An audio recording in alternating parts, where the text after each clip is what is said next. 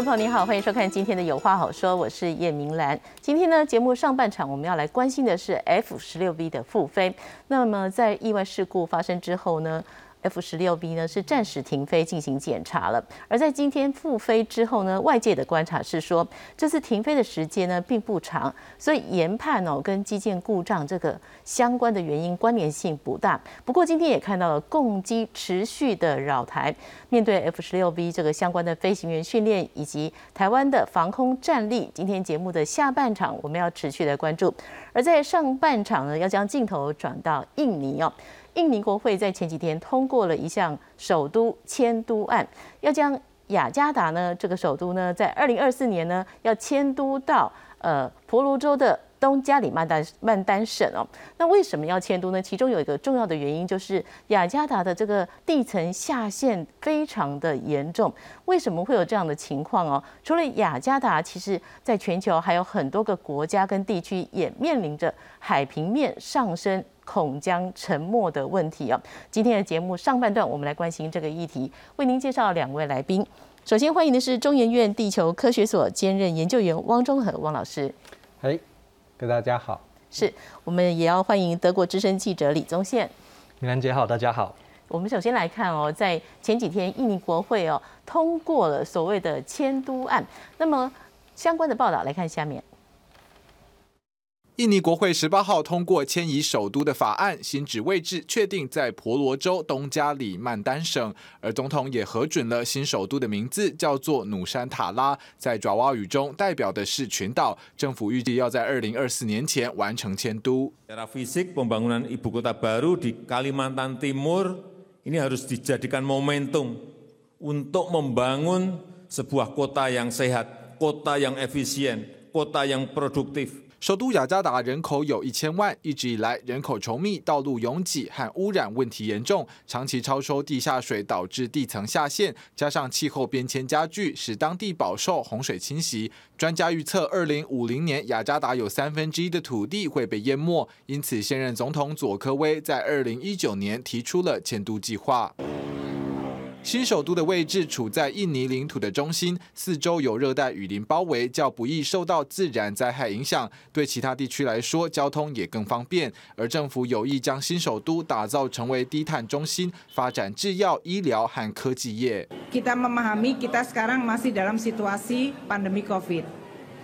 Dan kita juga sedang dalam rangka pemulihan ekonomi. Dua hal ini akan tetap menjadi utama. 政府出估迁都成本为三百二十五亿美元，政府将筹措其中的百分之十九，其余的将来自民间和投资。迁都计划将分为五大阶段，第一阶段将会优先建制公路以及港口。另外，在婆罗洲岛上还有马来西亚和汶莱，在印尼迁都之后，很有可能带动两国发展，增建基础建设以及能源分配。公司新闻本编译。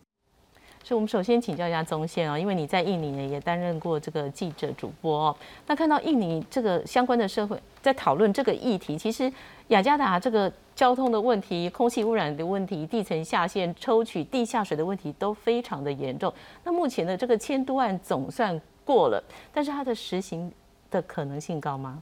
对，其实这个迁都案从佐科威上任之后就一直想要推这个案子。其实更早之前，在前朝啊苏哈托时期就已经想要推这件事情了。现在看起来是已经尘埃落定，确定要推了。雅加达非常多的问题，除了刚刚米兰姐提到了这些之外，其实我们很明显，每次只要那边下雨的话。很快一个小时就立刻淹大水，可能就我们很多地方都去不了了，车子也都进不去了。那更明显是说有一些统计啊，比如说呃，统计说印尼海平面如果上升三公尺的话，可能整个印尼会有五百万人没有地方住。那其实从目测来看的话，有一些建在沿岸的一些 mosque，就是这个穆斯林会去祷告的地方，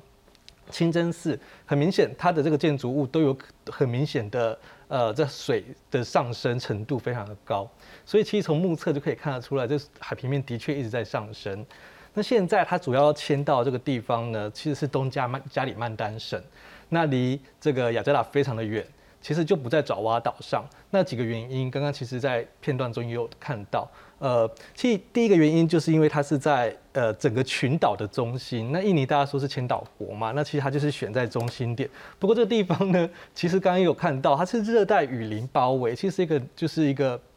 呃，有点像从无到有的建成。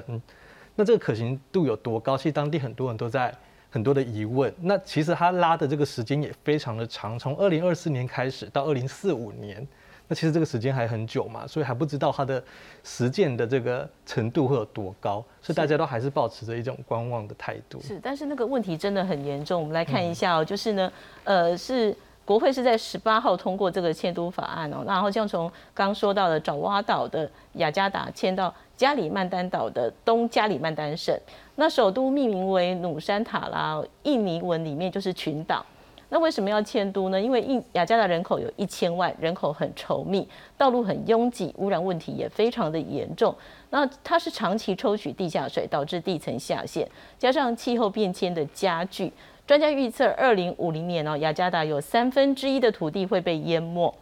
那计划呢是预计耗资大约大约是三百三十亿美元，新建新的政府办公大楼，以及供一百五十万名公务员居住的房子。那计划呢是百分之十九费用是政府出资，那其他的是公司合作跟私人投资。最快是二零二四年开始进行搬迁作业。不过刚刚中心有提到这个时程会发拉的非常的长。我想请问一下汪老师，就是我们在看雅加达的问题哦，其实。他们也都知道他们有地层下陷的问题，那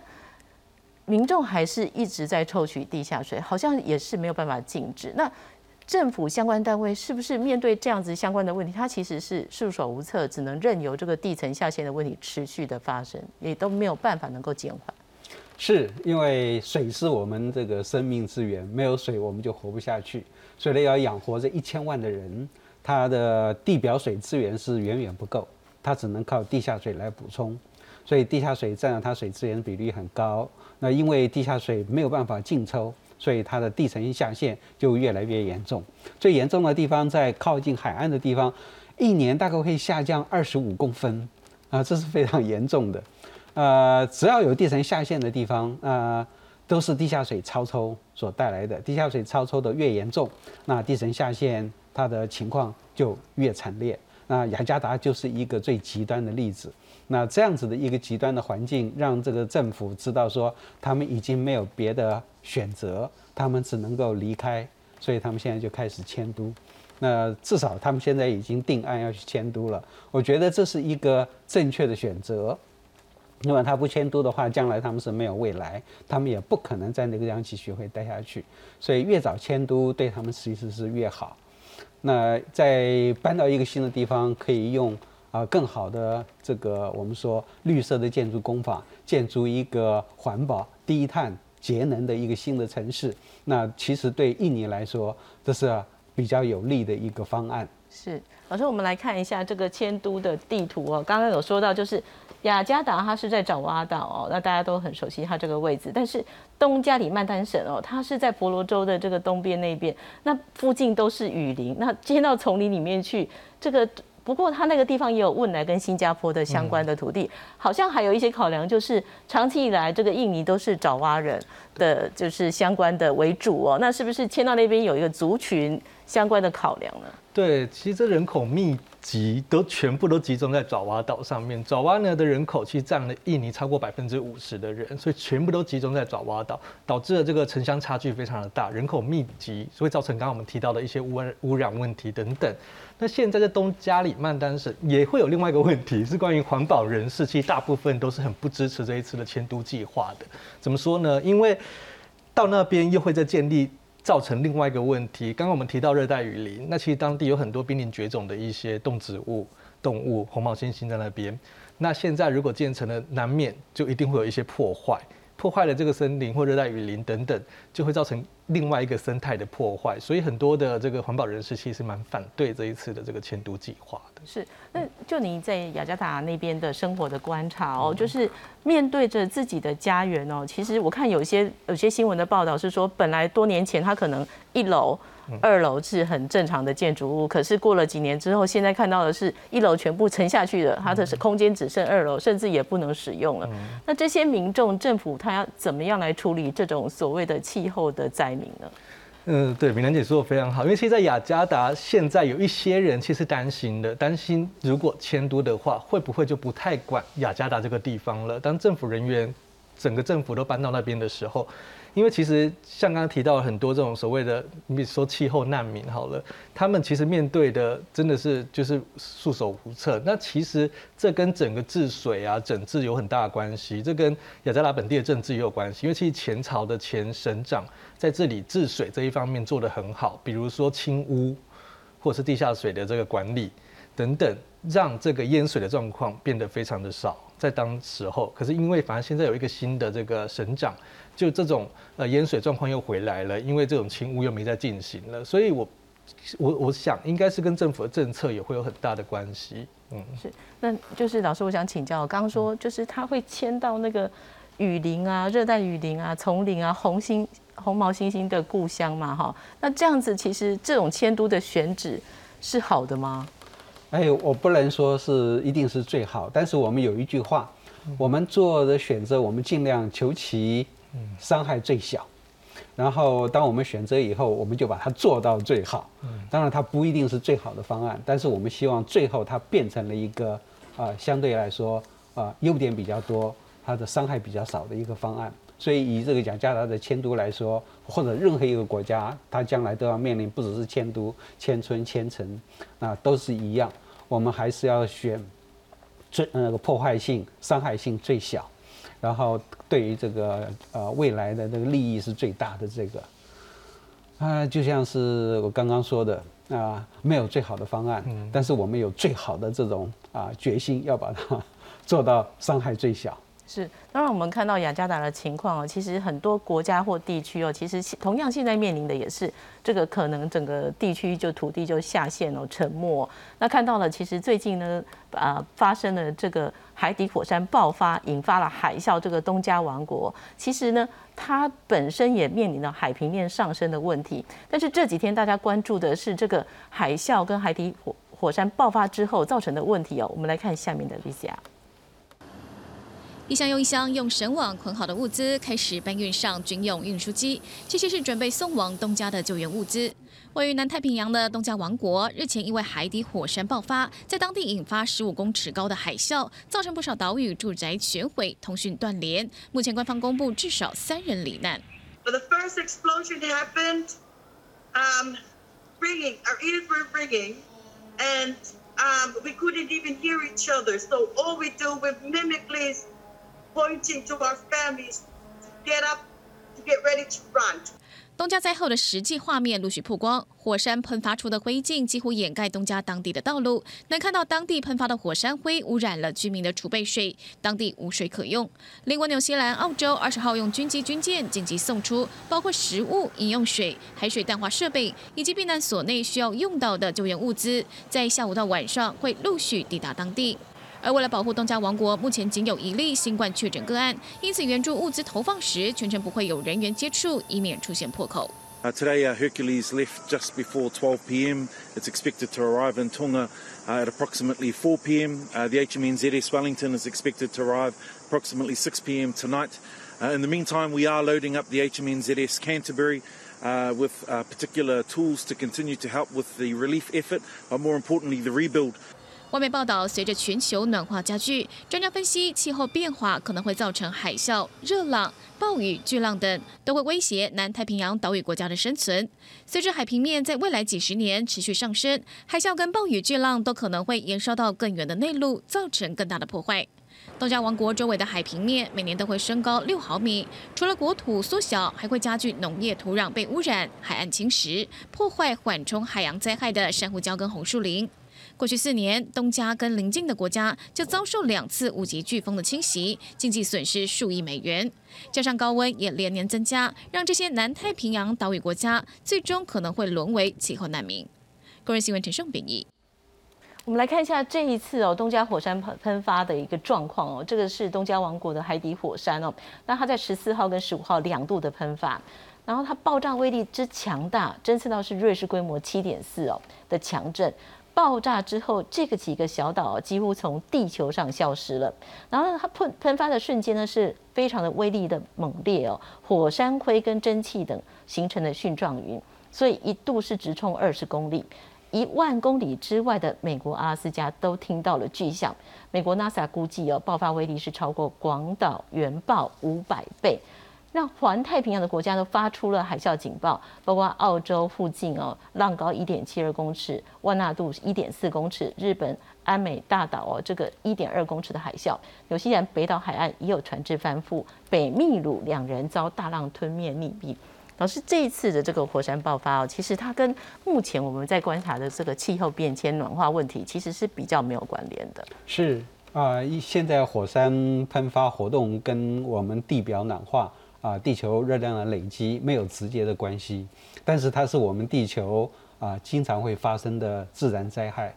啊，这次是在东加，啊，去年的十二月就是在印尼也发生了一个塞梅塞梅鲁火山喷发，它是没有预警的。那一喷发以后，也是大量的火山灰熔岩，让山脚下的村落一下子就被淹埋了，啊，几十个人顿时就丧命。所以火山它的。啊，这种灾害对我们地球环境来说，它当然是给我们带来很严重的这种冲击。是，那东家其实它目前也面临这个海平面上升的问题。那像这样子的一个小岛，其实在全世界其实还蛮多的哦。我们看到就是说，呃，二零二一年的风险公司的报告就是说，目前呢五百七十六个大城市面临的环境风险哦，最大环境风险一百个城市九十九个在亚洲，印度四十三个，中国三十七个。那一千万人口的印尼首都雅加达呢，它呢上海平面上升跟地层下陷呢下沉的速度是最快的，所以预计二零二二零五零前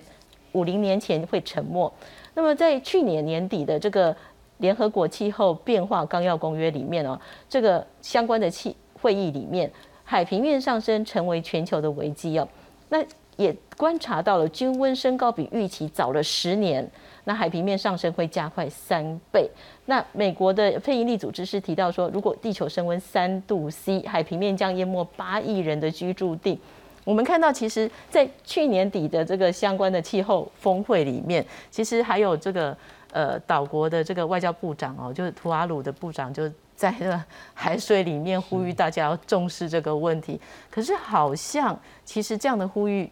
世界各国目前没有关注度，没有之之前几年前那么的关注了。是目前来说，呃，气候暖化还有海平面上升给我们岛国带来的冲击是直接而且最尖锐的。那可是因为他们的人口少，他们占的这个经济比例很低，所以其他的大国啊关注的这个焦点就不在他们那个地方。所以他们受到的这种冲击其实是格外的强烈，因为他们没有能力，他们没有技术，没有资源去应对气候暖化给他带来的这么重大的一些伤害。啊，像呃这次的东加啊，其实海平面上升对于所有这个啊岛国啊，不只是我们太平洋、印度洋的马尔蒂夫啊、加勒比海那些岛国都是一样的会受到直接的伤害，但是他们受到的关注、得到的这种啊资源其实是。非常的不足，这也是呃联合国气候峰会其实需要啊极力去把它扭转回来的。可是到目前为止，效果还是不彰。是面对这样子的一个气候的危机哦，就是小国它能够自救吗？哎，我觉得已经没有机会了啊！将来气候暖化带来的这种极端天气啊，还有这个海平面上升，让我们所有这些海洋的岛国。它都是面临亡国的命命运，也就是它整个的国家就会被淹没，所以它势必要迁移，啊，迁移到这个安全，然后他们还可以继续生活的一个地方。我觉得这是这个在气候危机下面最不幸的气候难民。那我想请教一下中心哦，就是在面对就是雅加达相关民众或者是沿海都市的那些民众哦，你所看到的就是他们的自救方式，或者是呃地方政府、中央政府，他们到底有拿出一些方法，还是说其实你看到的是，其实大家也就是能者自己搬移，不行的就就继续在那边洪水来的时候退，然后。洪水来说，他退退离这个土地，然后等到没有水了再回去住，是这样的状况。有一部分人会是像米兰姐说的，不过当地政府当然还是有做一些努力来，比如说建一些社会住宅啊，把一些在沿海的，呃，比如说我之前采访过一些市场啊，海边的市场，把他们移到，呃，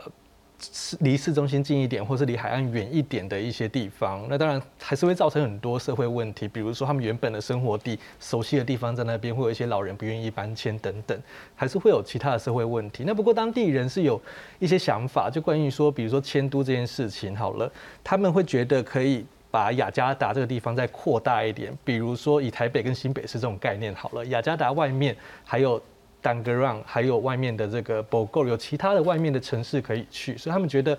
不如把这个雅加达可以慢慢的扩大，还是有其他地方可以去发展的这样。是，但是目前这个方案目前并没有得到就是中央政府的一个共识，就是还是觉得迁都是相对比较简单的。目前我们再回来看哦，就刚刚有提到，就是说有一些岛国其实呃，包括图瓦鲁哦，他的外交部长在去年年底的气候峰会，他是站在海。海中央来告诉大家说，这个海平面上升、气候暖化问题已经非常严重了。我们来看一下报道。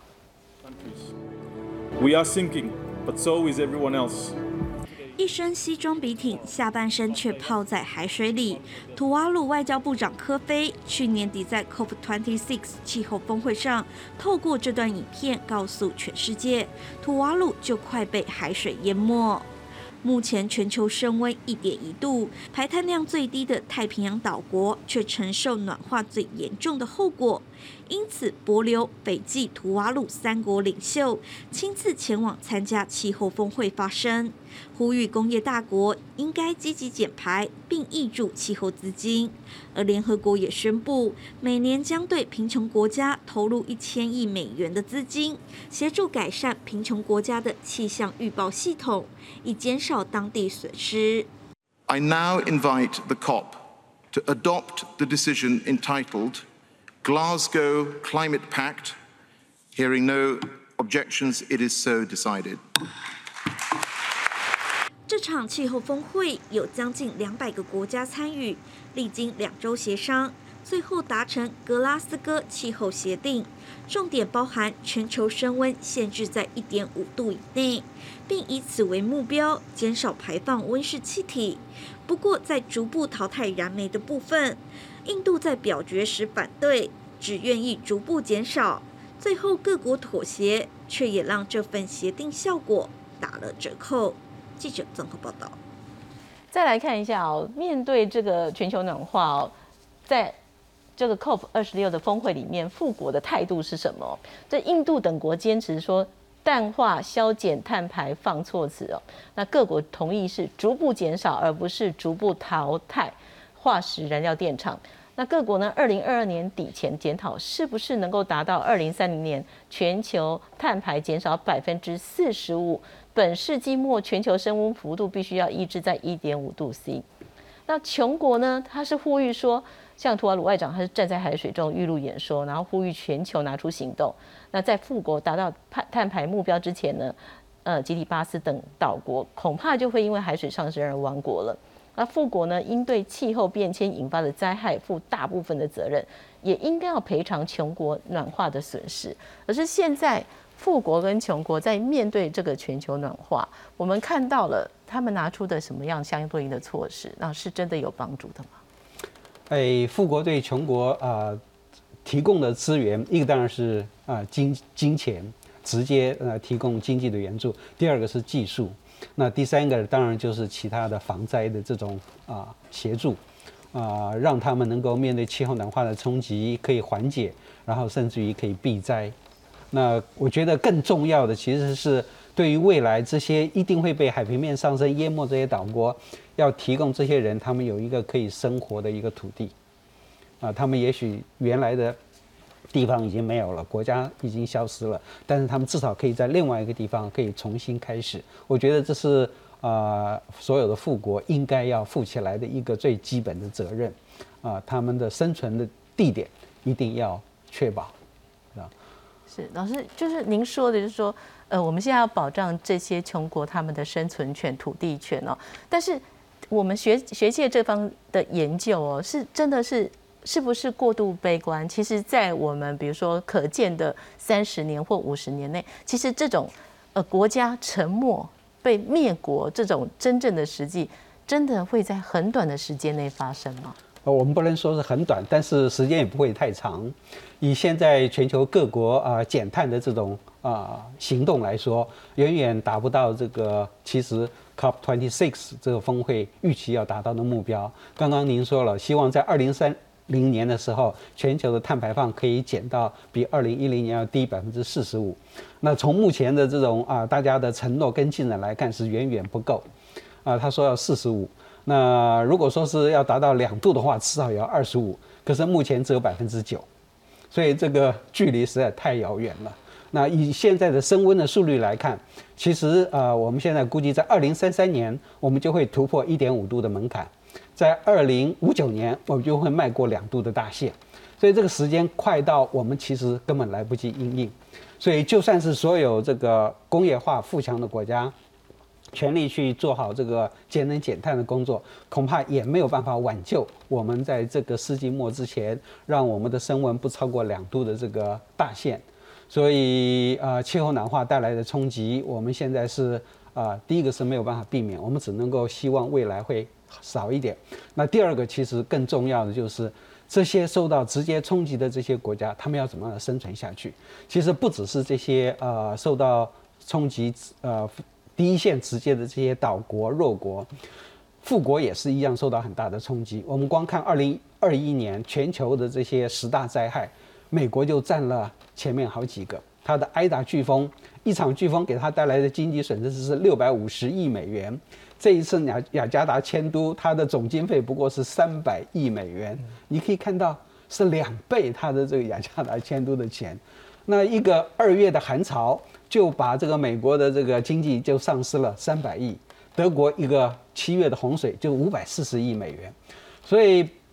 其实穷国富国面对气候暖化带来的冲击，受到的伤害都很沉重。